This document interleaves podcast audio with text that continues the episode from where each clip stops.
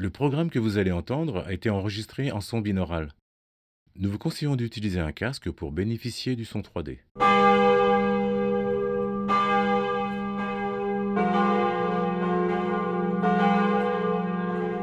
Si loin, si proche, le magazine des voyages. Céline Develay-Mazurel, Xavier Gibert pour RFI Labo. Bonjour à tous. Pour la première fois depuis des décennies, des siècles sûrement, les Parisiens n'entendront pas, pour quelque temps en tout cas, les cloches de Notre-Dame sonner à chaque heure. À l'occasion du dramatique incendie qui vient de ravager l'édifice sous les yeux ébahis du monde entier, on a donc eu envie de vous les faire entendre ces cloches, mais aussi de vous faire écouter un grand reportage que nous avions réalisé en 2013 à Notre-Dame de Paris. À l'époque, nous les décrivions immuables et impassibles. Aujourd'hui, sa flèche est tombée, mais la grande dame, elle, est encore debout. Au cœur du Paris historique, sur l'île de la Cité, là où la Seine est en ses bras, est amarré depuis plus de 850 ans un immense vaisseau de la foi catholique, Notre-Dame de Paris. Impassible, immuable, la cathédrale avait des faux airs de navire, avec ses arcs déployés tels des haubans et sa flèche pour seule main. Le monument, imposant, semblait veiller sur les Parisiens depuis toujours. On a alors envie de s'en approcher, d'y pénétrer et de comprendre aussi pourquoi Notre-Dame a su traverser les siècles et accompagner l'histoire de France. Suivez-nous, on s'approche. Dès le parvis, devant la façade occidentale, on est forcément frappé par la puissance et la légèreté de l'édifice, pionnier de l'art gothique.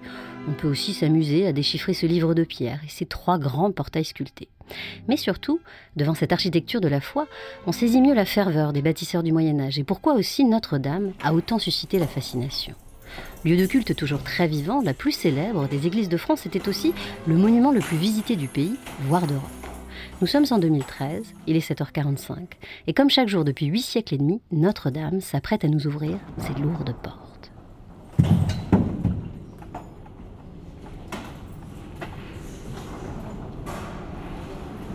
Bonjour, je suis l'entrée là. Ok, d'accord. Tu diriges vers l'entrée s'il te plaît? Oh, Oui.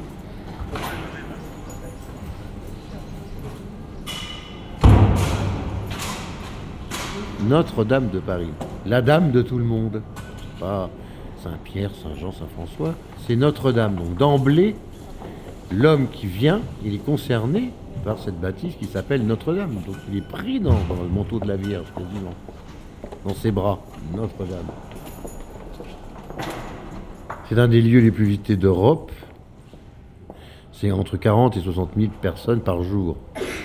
Donc si vous allez à l'aéroport de Roissy, euh, vous prenez une personne sur trois, et elle vient à Notre-Dame. C'est ouvert tous les jours. On demande ni la carte d'identité, ni le passeport, ni l'acte de baptême. C'est pas payant, c'est gratuit, etc. Elle est à tous, elle est au cœur de la cité, sur ce site magnifique de l'île de la Cité. Mais c'est plus que ça, c'est que les, les lignes de bus, les lignes de métro, et puis euh, les, les- bateaux aussi qui se croisent là, et les piétons se croisent. On est obligé de, de passer par là, qu'est-ce que vous voulez, devant la cathédrale. C'est le point zéro du départ des routes, mais c'est aussi le point d'aboutissement de millions et de millions de gens qui chaque année viennent visiter Paris. Ce matin-là, alors que les cloches sonnaient la messe de 8 heures, fidèles et touristes étaient déjà nombreux à se presser à Notre-Dame afin de profiter du calme provisoire des lieux. Patrick Jacquin, recteur de la cathédrale à l'époque de notre reportage en 2013, vient de l'évoquer. Notre-Dame attirait le monde. C'était d'ailleurs toute sa particularité, celle d'être à la fois un lieu de recueillement, mais aussi un monument historique très visité. Tous les jours, le silence tutoyait donc la foule. Deux mondes coexistaient, se mêlaient ou se croisaient sans cesse. Les fidèles, assis sur les bancs sous la nef, pendant que les touristes, eux, sur les côtés du chœur déambulaient, l'appareil photo jamais très loin. À Notre-Dame, le silence était particulièrement précieux, et les habitués du matin, comme Jacqueline, l'avaient bien compris.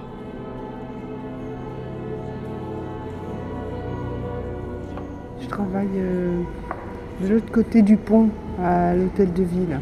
Donc euh, avant d'aller au travail le matin, euh, je passe ici, j'assiste à la messe de 8 heures. Après, je vais travailler. Et c'est important pour vous justement ce rituel tous les matins? Ah oui, oui, oui, parce qu'en fait, euh, c'est euh, c'est un besoin et puis euh, ça m'apaise. Et puis bon, ben, je me retrouve seule avec, avec ben, le, le- le Christ et on peut se confier, on peut dire euh, que ça m'aide à avancer, que ça m'aide à voir plus loin. Et puis je prie dans la plus belle cathédrale de, de la France pour moi, parce que Notre-Dame de Paris, c'est vrai, c'est un monument, elle est connue euh, dans le monde entier, les gens viennent de loin pour... euh, Là, ça va, c'est assez calme à cette heure-là, c'est calme. À cette heure-là, puisque quand la messe est finie, à partir de 9h moins le quart, c'est, c'est le flot de touristes. Alors c'est vrai que ça fait un peu moins in- intime, mais bon, c'est pas ça qui compte, c'est d'être là et puis d'être euh, en communion avec euh, les autres euh, paroissiens. Donc je vais vous souhaiter une bonne messe. Merci je crois. beaucoup, je vais prier pour vous.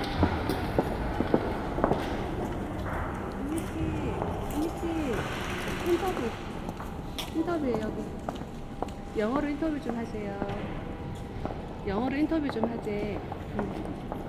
여기 어디 취재 오셨나봐 Vous êtes de Corée. You are from Korea? Yeah, Korea Oui, de Corée. Six persons On est un groupe de six personnes, six femmes. En vacances. um, not really to Pas vraiment. study. On est là pour étudier l'histoire et We l'art. are- we are going to On va visit visiter cinq musées um, ici à Paris. five museums in Paris yeah Et alors vous êtes venu tôt ce matin ici à Notre-Dame because of Oui, parce qu'à ce moment-là, la lumière est très belle à travers les vitraux. Et surtout, c'est calme. very calm.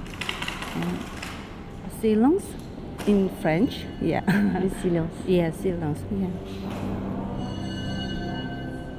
Au lever du jour, dans le décor grandiose de la cathédrale, tournée vers l'est comme toutes les églises chrétiennes, la lumière s'insinuait à travers les vitraux colorés du chœur et imprimait la pierre de ses lueurs changeantes et multicolores. En ce jour lumineux, certains admiraient la scène sans autre explication. D'autres, par contre, cherchaient à en comprendre le symbolisme religieux, partout présent. L'association catholique Casa, communauté d'accueil dans les sites artistiques, offrait alors aux touristes de passage une lecture chrétienne de l'édifice. Bénédicte Fichet, guide Casa, nous a accordé quelques minutes avant de retrouver dehors son groupe de visiteurs. Alors là, nous sommes dans la nef. À notre droite, nous avons le chœur, qui est un chœur du XVIIIe siècle, ce qui est aussi une manière de rappeler euh, que la cathédrale est certes associée au Moyen Âge, mais ne se limite pas à une période. Alors c'est quoi ce message? C'est le message pour demander un petit peu plus de silence aux visiteurs.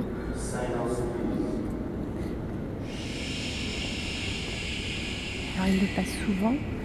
Dès que c'est nécessaire, il passe euh, ce type de message, puisqu'effectivement, nous avons une foule en continu qui entre par un portail, qui ressort par un autre.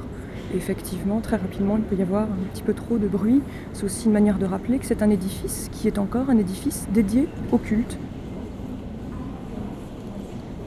L'édifice qui a précédé à cet emplacement-là était dédié à Saint Étienne, premier martyr de la chrétienté. Quand Maurice de Sully, qui est l'évêque, entreprend ses travaux, nous sommes en 1163. Ce qui est vraiment important à retenir, c'est que ces travaux ne sont pas une reprise architecturale du précédent édifice, mais une cathédrale complètement neuve. Ici, on a vraiment cette volonté, non pas uniquement de refaire un édifice, mais carrément tout le quartier que l'on nomme le quartier cathédrale, où on aura également l'aménagement du palais épiscopal, de l'hôtel Dieu, donc un ensemble qui occupe tout le quartier que nous peinons aujourd'hui à restituer visuellement puisque le parvis a été dégagé bien longtemps après et notre démarche visuelle est très différente de celle que nous avions au Moyen Âge.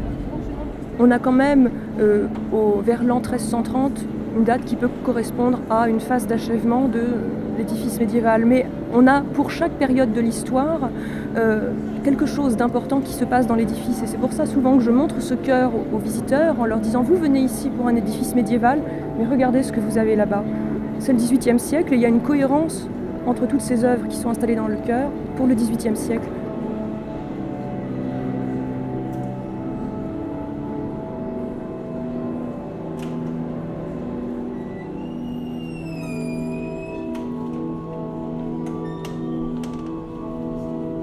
Si on voudrait faire un cours d'histoire ou d'histoire de l'art ici, on pourrait s'attacher ainsi à un certain nombre d'exemples pour parcourir le temps. On a par exemple ici euh, trois types de représentation de la Vierge typiques d'une époque artistique. On a la représentation de Marie typique du style roman, en trône de la sagesse à l'extérieur. Nous avons vu Marie typique du style gothique, avec ce déhanchement caractéristique et le grand raffinement du drapé. Et Qui nous est avons- juste là, au niveau de l'autel. Au niveau de l'autel. Et nous avons dans le chœur une pietà, donc là encore, une représentation typique euh, de la période baroque.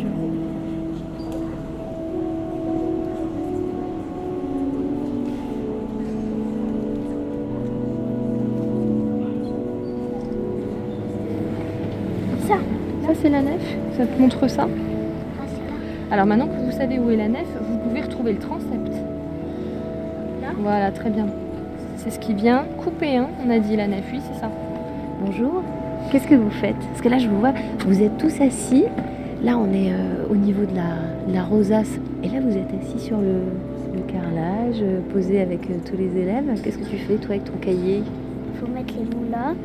Et Les mots, tu veux dire sur le plan, là, de la cathédrale Donc, vous, vous êtes euh, enseignante Oui, je suis enseignante euh, en primaire, donc là vous avez des CE1, CE2, CM1. Et on vient de l'Est de la France. Et alors, comment vous la trouvez, cette cathédrale, les enfants? Bien. Euh, qu'elle est vieille? À quel âge? À 850 ans. Euh, Très haute. Elle est grande. Elle est belle parce que euh, quand la lumière elle fait, elle fait refléter les vitraux avec, la, avec euh, leur couleur. À mon avis, euh, ça a dû mettre très très très très très très longtemps pour faire ça.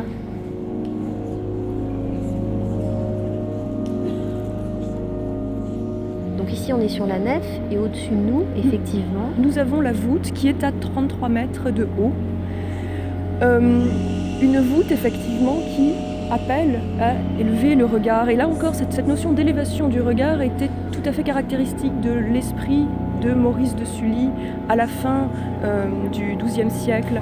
Euh, nous, généralement, avec notre regard du XXIe siècle, nous sommes plutôt, quand nous arrivons sur le parvis, essayer d'avoir la vue la plus complète de l'édifice, de la façade, alors qu'à l'époque, c'était vraiment l'élévation du regard à la verticale, symboliquement, l'élévation du regard vers Dieu.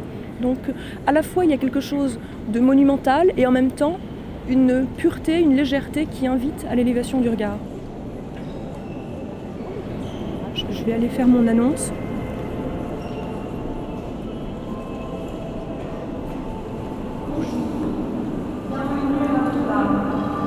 Une visite en français vous est offerte par la cathédrale. Un parcours de découverte du message chrétien de la cathédrale à travers son histoire, son architecture, ses sculptures et ses vitraux. La visite débutera à l'accueil sous le grand orgue. Merci de votre attention.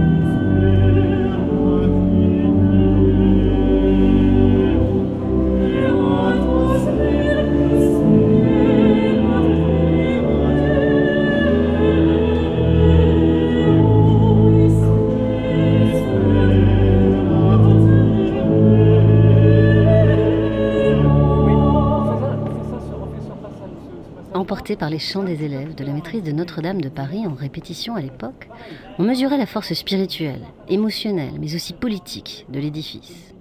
On comprenait pourquoi, à travers l'histoire, cette nef ample et rectiligne a donné l'impression aux hommes de pouvoir qui la parcouraient d'être légitime. On repensait à Louis IX aussi, autrement appelé Saint-Louis, qui en 1239 y est entré pieds nus avec la couronne d'épines, chèrement acquise au roi de Constantinople. On revoyait aussi la célèbre toile de David, évoquant la grandiose cérémonie du sacre de Napoléon Bonaparte à Notre-Dame en 1804. Tout ça en remontant la nef en sens inverse. Direction la sortie, le 21e siècle et un parvis à l'époque plein de touristes. Et c'est là où nous attendait Bénédicte Fichet, guide Casa.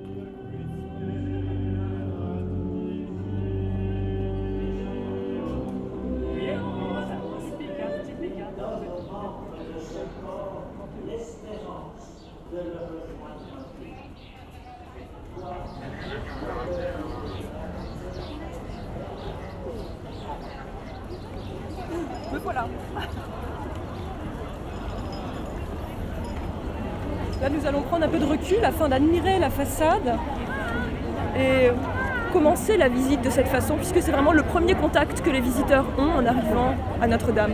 Pour donner une première date importante pour l'histoire du lieu, en l'an 1144, ce que met en place l'abbé Sugère à Saint-Denis, aujourd'hui nous avons coutume de le qualifier de théologie de la lumière. On pourrait dire que ce serait voir pour croire. Ainsi, la lumière matérielle devient lumière spirituelle dans la pensée de l'abbaye Sugère. Elle sera servie par l'agrandissement des fenêtres qui est permis par l'usage de la clé de voûte et de l'arc-boutant. De la même façon, il estime que la foule ne va pas euh, euh, s'entasser dans un édifice, les personnes les unes sur les autres, sans pouvoir participer pleinement aux célébrations. Il pense au principe du déambulatoire, cet axe qui entoure le cœur de manière à assurer une meilleure circulation des personnes. De la même façon, il estime que pendant une célébration, on ne peut pas consacrer le pain et le vin dans une vaisselle ordinaire. L'orfèvrerie va venir magnifier ce moment précis de la messe. Donc vous voyez que c'est une pensée particulièrement complète. Ainsi, Notre-Dame de Paris, on ne peut pas vraiment, pour en comprendre la place, la décontextualiser des autres développements de cathédrales. Les artisans passent d'un chantier à l'autre, expérimentant une technique sur un chantier et euh, la déplaçant sur un autre chantier. Donc surtout si vous avez des questions pour ce début de visite, n'hésitez pas euh, à m'interrompre, à demander telle ou telle précision. Alors, c'était coloré avant. La façade était colorée effectivement, ce qui était là aussi propre aux édifices de, de cette période. On va le voir quand on s'approchera du portail central où je vous montrerai quelques traces de polychromie bleue qui nous rappellent effectivement que nous n'avions pas des façades toutes blanches comme c'est le cas aujourd'hui, mais bien un ensemble beaucoup plus vivant, avec une part pour la couleur, pour la lumière, également plus importante. Au Moyen Âge, ce livre de pierre racontait la foi au peuple illettré. Et on s'approche justement du fameux portail du jugement dernier. Le jugement dernier, à proprement parler, va intervenir au niveau du premier linteau, où nous avons deux anges qui sonnent le réveil des morts. Vous avez ici un condensé de la société civile tel qu'on se la représentait au Moyen Âge, c'est-à-dire que vous allez avoir la figure du chevalier, la figure d'une reine et les planches des cercueils qui se soulèvent. Donc vraiment ce condensé de la société typiquement médiévale. Et le jugement dernier à proprement parler va intervenir juste au-dessus, où nous allons avoir un face-à-face entre l'archange Saint-Michel et le diable. Et derrière l'archange Saint-Michel, nous avons les élus, qui sont tous habillés de la même façon. Ils sont tous en aube et couronnés, alors qu'à l'inverse, les damnés ont conservé les vêtements de leur vie humaine et sont enchaînés. Mais majoritairement, entre enfer ou paradis, qu'est-ce qu'on retrouve? L'enfer a une place vraiment réduite. Et là, c'est vraiment quelque chose de typique de ce jugement dernier à Notre-Dame de Paris. On ne représente pas un jugement dernier effrayant.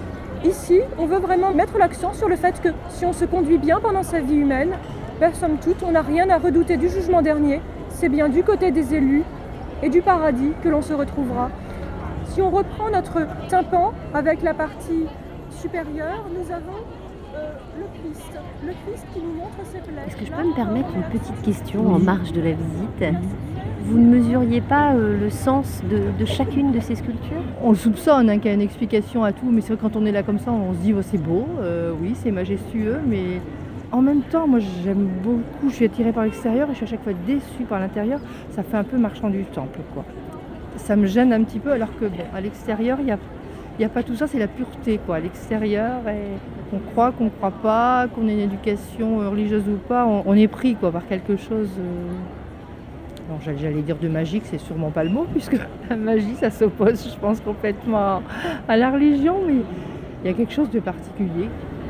C'est à la fois grand, mais quand on l'entend expliquer, il y, a, une humanité. Et bon, ce qu'elle vient d'expliquer au sujet du jugement dernier, euh, finalement, on n'est pas victime, mais on peut participer à un choix et au moins se poser des questions. euh. Peut-être pas des damnés en tout cas. Non, voilà, non, non.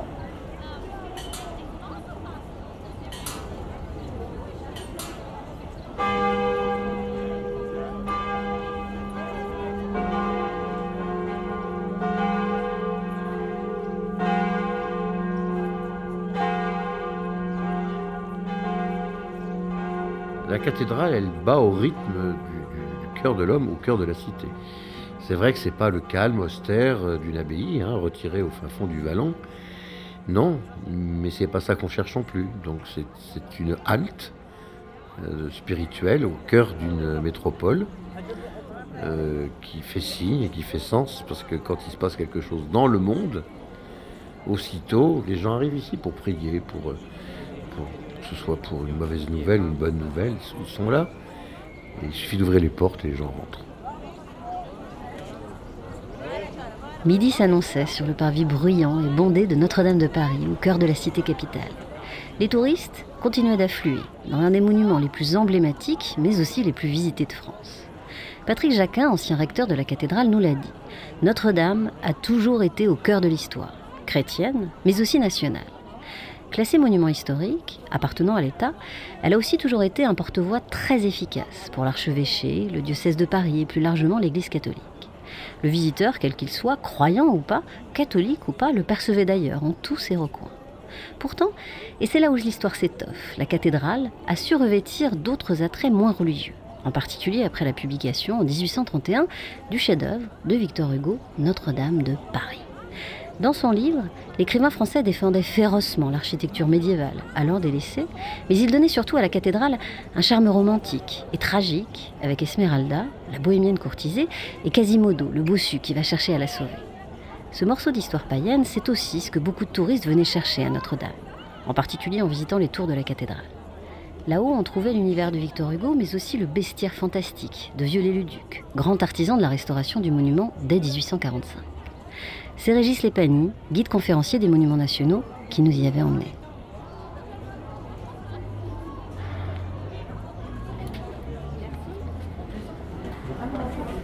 Bonjour, merci.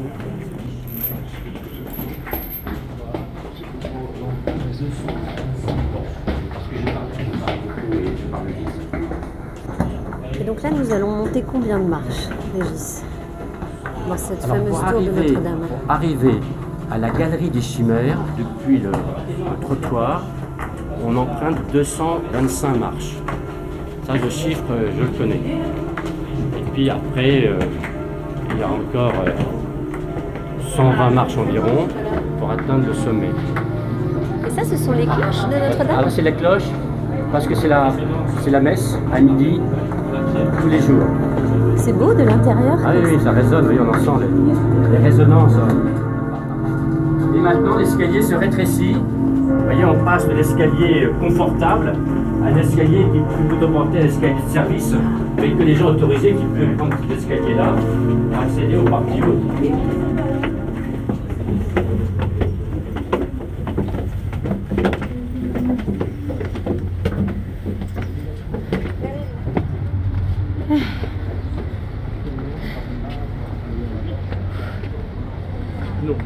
Ça se mérite, hein, Notre-Dame C'est pas nécessaire.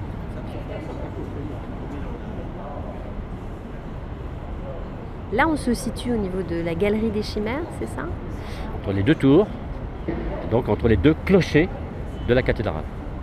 En réalité, nous sommes sur une passerelle sur le vide. C'est ce qu'on appelle la claire-voie. Nous sommes à 46 mètres au-dessus du sol, du parvis. Ce qui veut dire qu'il nous reste après 23 mètres à gravir de marche euh, pour atteindre le sommet qui est à 69 mètres. C'est tout exigu, en fait, hein, ces balcons. Et on évolue dans un espèce de bestiaire imaginaire. C'est assez étonnant au balcon, là. Il y en a partout. Des oiseaux, des singes, des éléphants, Ah non, en pierre. des aigles. Si on appelle ce niveau la galerie des chimères, c'est par la présence de ces statues qui ont été installées par Viollet-le-Duc. Il faut bien insister là-dessus, ce ne sont pas des sculptures ou des statues qui existaient au Moyen Âge. Donc Viollet-le-Duc a fait un œuvre ici un peu de créateur et d'improvisateur, si on peut dire, et sur une démarche qui est quand même médiévale. Et au-delà de l'architecture, euh, il a voulu compléter euh, sa, restauration par la présence de sculptures très spectaculaires. Elles ont un aspect euh, grimaçant, mélange d'animaux, humains, euh, oiseaux, euh, mammifères. Il y a même un éléphant avec sa trompe qui est en face de nous. Il y a un pélican là qui est à droite. Et ça renvoie à ce qu'on appelle le bestiaire médiéval, pour lequel l'aspect fantastique, diabolique, euh, nocturne a- avait un certain rôle. Comme si on voulait un petit peu peut-être rappeler aux chrétiens en bas, là, qu'est-ce qui les attend s'ils sont passage, euh, s'ils ne sont pas de bons chrétiens. Comment ça se fait que Viollet-le-Duc a eu cette liberté pour exercer toute cette fantaisie qu'on a autour de nous? On sort d'une période où le Moyen Âge est très mal connu euh, et un petit peu même négligé. Donc la, redécouverte du Moyen Âge, entre autres grâce à des personnalités comme Victor Hugo, et vers 1830, euh, on crée le corps des monuments historiques et on, a les premiers architectes. Donc ils avaient, c'est vrai, une certaine liberté de manœuvre, puisqu'il n'y avait pas encore d'organes de contrôle. On, laisse euh, une part d'invention et de créativité. Et Viollet-le-Duc, c'est vrai, ne s'en est pas privé. Mais ça n'a pas transformé l'idée même d'une cathédrale gothique. À ce point de vue-là, on ne peut pas lui reprocher. Bonjour.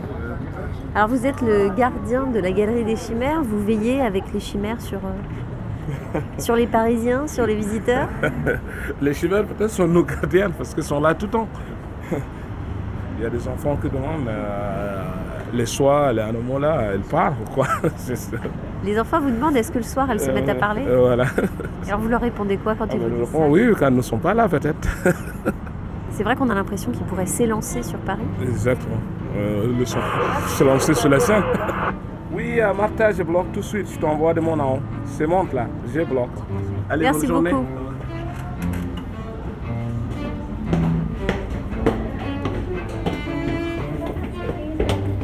En plus exigu.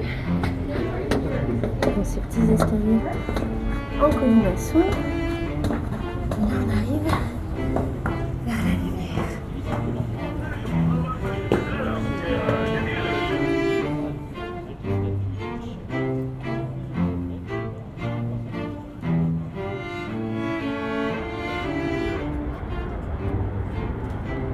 Donc là, Régis, on est arrivé euh, au sommet, pourrait-on dire, euh, de Notre-Dame. On a une vision, euh, une vue imprenable euh, sur Paris, à 360 en fait. Si on fait le tour, Donc on perçoit bien quand même à quel point finalement Notre-Dame est, était et reste centrale. L'île de la Cité est bien le noyau à la fois historique et géographique de Paris, euh, cerné par la Seine. On a l'impression finalement que Notre-Dame agit un peu avec cette flèche comme une boussole. Et souvent on a parlé de rayonnement. C'est la forme en croix. En réalité, c'est que nous, on voit la toiture qui part dans les quatre directions, euh, mais ça peut être aussi vu comme les quatre points cardinaux avec cette flèche en plein centre.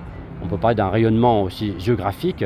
Et le fait en même temps, pour compléter vos propos, que vous avez à chaque angle euh, de la toiture les douze apôtres qui envoient en mission justement un, message euh, chrétien. Ce sont les statues installées par Viollet-le-Duc. Il y en a 11 qui regardent vers le bas et une seule regarde vers le haut. C'est celle qui est à l'effigie de Viollet-le-Duc qui regarde son œuvre. Il a, le, bras levé comme une sorte de, de prothèse contre la lumière il regarde euh, son œuvre. C'est Viollet-le-Duc euh, à travers la- l'apôtre Saint Thomas.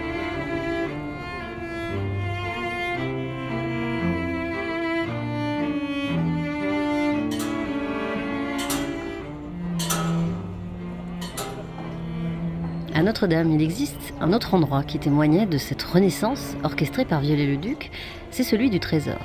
Laurent Prade, régisseur à Notre-Dame de Paris, nous a emmenés vers ce lieu particulièrement bien indiqué.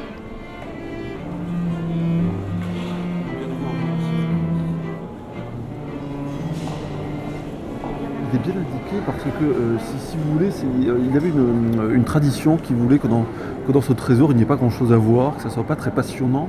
Mais ça, si vous voulez, c'est une tradition qui, courait parce que c'est vrai que l'essentiel de ce trésor sont des objets du 19e siècle.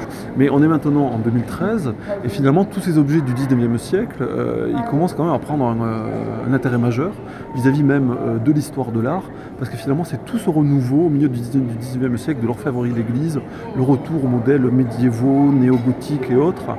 Et c'est quand même maintenant un, euh, un grand intérêt. Voilà. C'est pour ça qu'il y a ce grand panneau lumineux où c'est un écrit en, panneau, euh, en chinois, en... En russe, en chinois, en coréen, en japonais et en espagnol, en français et en anglais. Voilà Paris. Bonjour.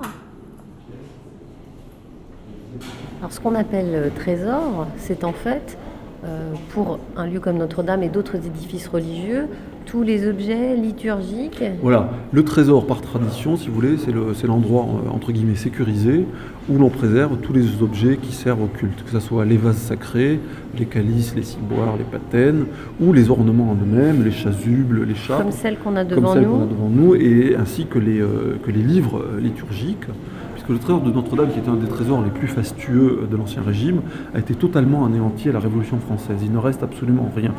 Et donc ce trésor est, euh, refondé au tout début du 19e siècle, après le Concordat, et après en particulier en 1804, l'arrivée d'insignes reliques euh, qui étaient conservées précédemment à la Sainte-Chapelle, les fameuses reliques de la Passion et des reliques de Saint-Louis. Donc on a voulu dans la première vitrine commémorer cet événement, et donc on présente la tunique de Saint-Louis, ainsi que la discipline qui était un, euh, petit euh, comment instrument avec des chaînettes par lequel le confesseur de Saint-Louis lui faisait pénitence après sa confession. Viollet-le-Duc édifie le bâtiment qui va euh, l'accueillir. Et dans sa lignée, il va bien au-delà, puisqu'il conçoit aussi tout le mobilier et les vitrines qui vont accueillir ce trésor. Et il fait concevoir, par les orfèvres avec lesquels il travaille habituellement, des objets spécifiques pour ce trésor, dont des objets monumentaux, en particulier les grands reliquaires de la couronne d'épines, le reliquaire pour le clou et le bois de la croix, donc pour conserver et présenter les fameuses reliques de la Passion que l'on évoquait tout à l'heure, et des pièces totalement monumentales comme ce grand lutrin qui est euh, devant nous et qui est donc fait pour prendre place dans le cœur de la cathédrale et qui là pour le coup est une création de Viollet-le-Duc absolument incroyable où on sort vraiment du modèle euh, néo-gothique pour, euh, s'immiscer presque dans les prémices de, de l'art nouveau euh, en ces années 1860. euh. Et c'est pour ça d'ailleurs qu'on dit que la restauration de Notre-Dame par Viollet-le-Duc est une restauration aboutie. Il a tout revu. L'architecture, les vitraux, euh, les peintures ici, en tout cas dans les parties neuves de la sacristie, euh, le mobilier, vraiment tout, tout, tout. Voilà, une pièce incroyable. Alors tous ces objets euh, euh, sont présentés dans des vitrines. Et là justement, il y avait normalement l'ostensoir de Sainte-Geneviève, si je peux bien Eh bien, lire. exactement, et qui a été sorti puisqu'il va servir ce soir une- au cours d'une célébration. Donc les objets, comme ça, si vous voulez, entrent et sortent du, euh, du trésor, puisqu'ils servent euh, réellement pour les, pour les liturgies euh, selon les, euh, les besoins. Alors ce sont des objets euh, fastueux, si on peut dire, parce que et c'est d'argent, de perles, là je vois de diamants, de turquoise. Là on est devant le reliquaire du clou et du bois de la croix, euh, qui date de 1862. Bah, c'est- des objets précieux, euh, des objets précieux parce que euh, on se dit qu'ils vont enserrer ou contenir une chose encore plus précieuse que l'objet. En fait, et la signification est là. Donc, si vous voulez, le- l'objet lui vient magnifier la préciosité de ce qu'on va mettre dedans, qui est encore plus immense.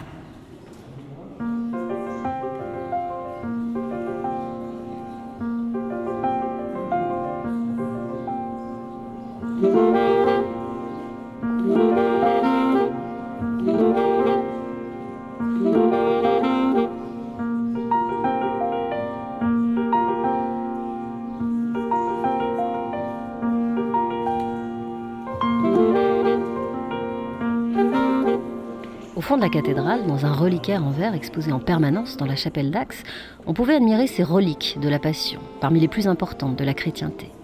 Là était précieusement conservé un morceau du bois de la croix, un clou de la crucifixion et surtout la fameuse couronne d'épines du Christ, dont seule subsiste ici la tresse en jonc marin. Dans la suite de notre visite, Laurent Prade nous avait conviés dans un lieu où le visiteur n'avait normalement pas le droit d'entrer.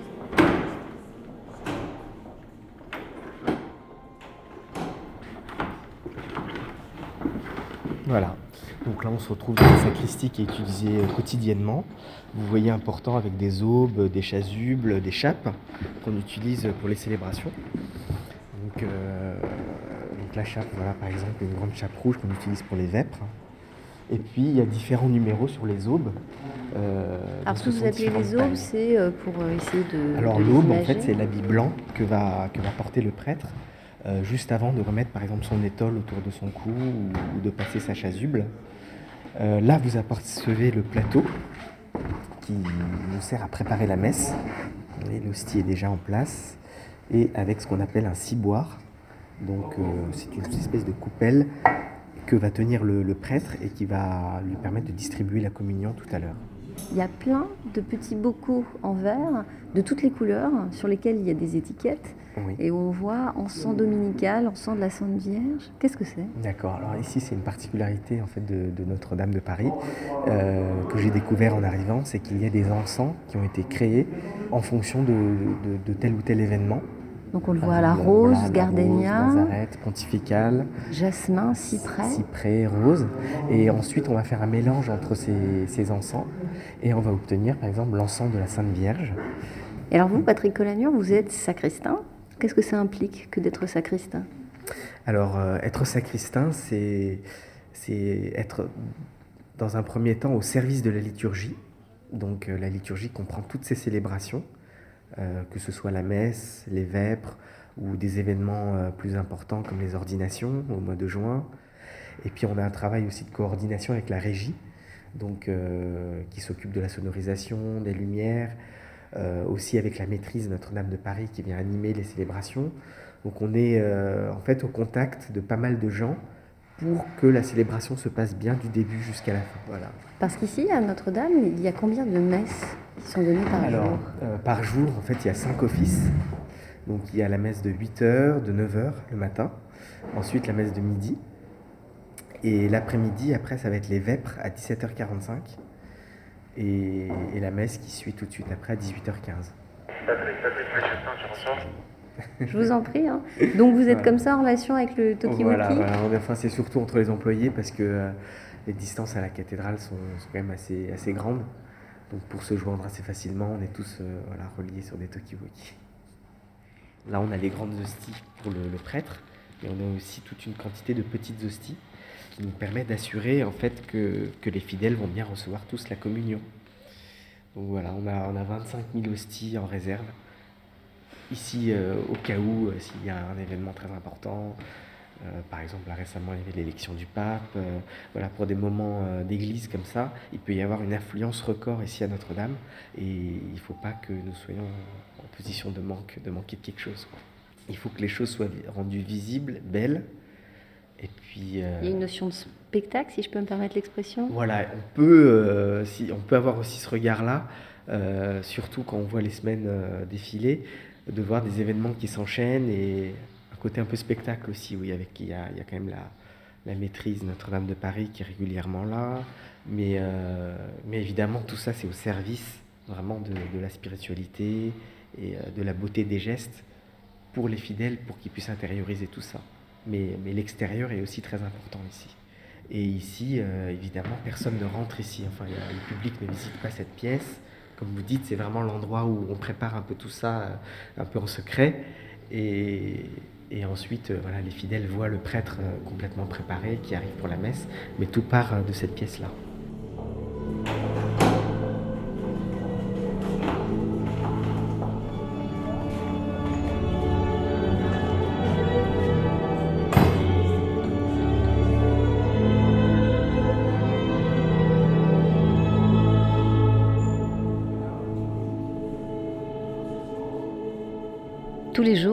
C'était donc le même rituel.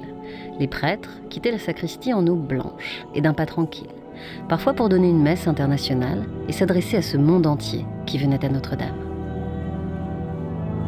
Bonjour, bienvenue à la cathédrale Notre-Dame de Paris.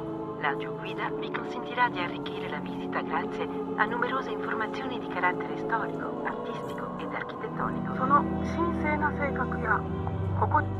Yokanin Hao. 欢迎来到巴黎圣母院。 Tout d'abord, je dois vous préciser que l'édifice dans lequel vous venez de pénétrer est un lieu de culte. et je vous demande la plus grande discrétion au cours de vos déplacements, particulièrement lorsqu'il y a une messe.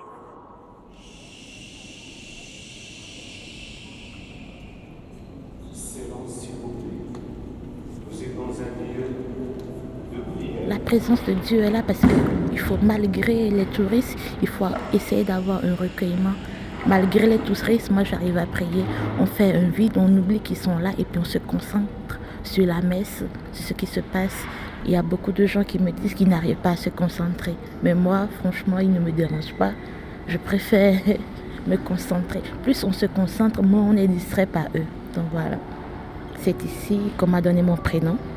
Parce qu'un jour, mon oncle passait et Saint-Joseph lui a donné, lui a dit de me donner mon prénom. Donc voilà, donc c'est un lieu que je suis très attachée. Vous vous appelez comment alors Votre prénom c'est quoi? Joséphine. Alors vous, Joséphine, ça fait combien de temps que vous venez ici à Notre-Dame? Ah, Cinq ans depuis que je suis en France. Cinq ans. Parce que vous étiez où avant? Ah, J'étais à Dakar. Et alors vous à Dakar, j'imagine, vous priez déjà Oui, j'étais déjà parce que je sais pas, le, le- je sais pas, je peux dire le Seigneur a fait. J'habite toujours proche des cathédrales, donc j'habitais aussi proche de la cathédrale Notre-Dame de Dakar. Donc voilà. J'ai vu tout le monde, tous les gens qui sont là, je les ai vus arriver, oui. Où J'ai été passé avant eux. Moi, je fais partie du, des piliers, comme on dit, je suis pilier d'église. Vous montrez le très haut et très Oui, grand pilier derrière vous. On dit ça, c'est un pilier d'église. Donc vous êtes un, un fidèle parmi les fidèles? Bah, depuis 1947, Et alors vous fréquentez Notre-Dame euh, régulièrement, quotidiennement. Qu'est-ce que vous y faites à Notre-Dame? Eh bien, en gros, je, je m'assure que tout est en place, à la bonne place. Alors, je me permets d'aller partout où il y a quelque chose à faire, de servir les prêtres, de trouver l'église propre. Moi, je suis, social. J'ai toujours été baigné dans une multitude. Je suis souvent au trésor, je suis souvent dans le fond de l'église, euh, mais je suis aussi euh, avec la foule. Et je m'en vais. Vous allez à la messe? Au revoir, Georges.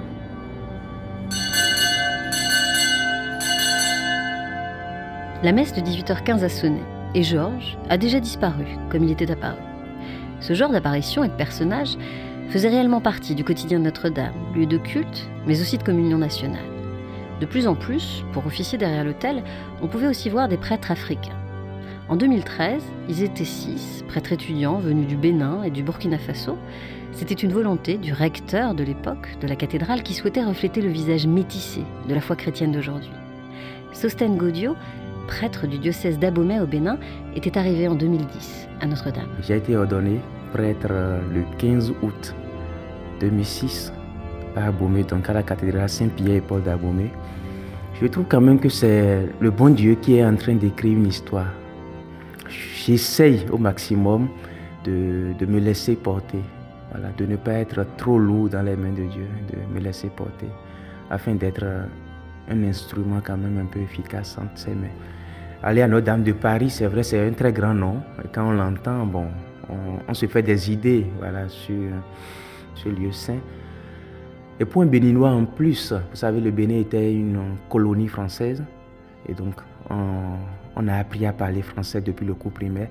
Alors la France, pour nous, quand même, c'est une référence. Et, je le dis dans le bien hein, comme dans le pas bien aussi. Donc, quand on nous dit que nous allons voilà, à Paris, bon, c'est quand même un grand lieu, c'est un grand événement. Et, ce qui qui m'a marqué, je voulais vraiment le dire, c'est quand on est arrivé sur les quais de la, de la Seine là, et quand on a aperçu voilà, le, ce bâtiment de Notre-Dame de Paris, ben, c'est là que j'ai commencé par mesurer davantage la, la grandeur du lieu voilà, où je vais rester pour travailler. C'était vraiment majestueux. L'équipe sacerdotale ici a déjà fait tout un programme et ils m'ont programmé pour une messe internationale à 11h30. À peine arrivé Oui, à peine arrivé, voilà justement. Pour 11h30, une messe internationale où il y a toute la maîtrise, une grande chorale, vous voyez, une église remplie, beaucoup de prêtres devant et les moments euh, très forts, naturellement, c'est les moments d'Eucharistie, mais il y a aussi les, les moments d'accueil, d'écoute et, de confession surtout. Et vous savez, vous vivez des, des moments magnifiques avec certaines personnes. Ils sont venus en touriste. Ils viennent découvrir euh, un monument, mais là qu'ils ont été saisis. Alors, je, dirais qu'il se passe là des, des rencontres magnifiques avec le Seigneur. Et nous arrivons à échanger avec les gens.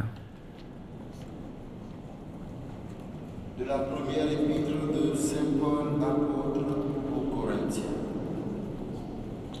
Ne le savez-vous pas?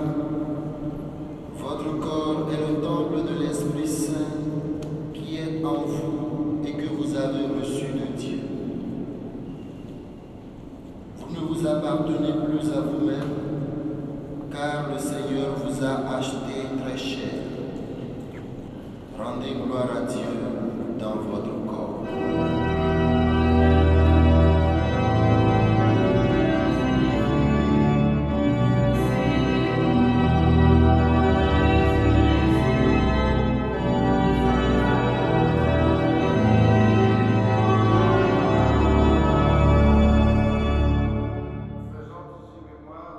Notre-Dame, un vendredi par mois, avait lieu un des grands moments de célébration dans la cathédrale, la vénération de la couronne d'épines.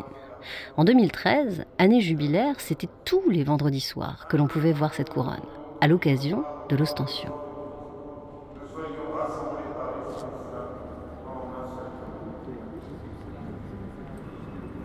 Vous avez assisté à la messe et à l'ostension de, la couronne d'épines.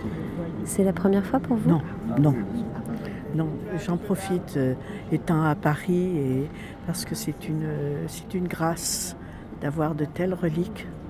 Et je pense que euh, c'est un petit signe, bien sûr, mais ça permet d'aller plus facilement vers, euh, vers notre Sauveur. Et ça, c'est une chance que cette relique, quand même, soit ait, traversé 20 siècles. Ce qui est très émouvant, c'est la présence euh, d'étrangers et d'autres, vraisemblablement d'autres confessions. Entre autres, il y a toujours un très fort contingent euh, d'orthodoxes. Là, je pense qu'il y a euh, l'unité qui peut cheminer et progresser. Alors on voit certains s'inclinent, d'autres prennent des photos. Vous savez, moi j'ai connu Notre-Dame il y a 40-50 ans. Euh, ben, c'était, plutôt désert. Donc vous trouvez que finalement, euh, maintenant Notre-Dame retrouve sa vocation Ah oui, ah oui, ah oui, oui, ah oui. Il y a une grâce. Je crois qu'ils vont fermer. Oui. Je crois qu'on va devoir y aller. Ouais. Vous fermez?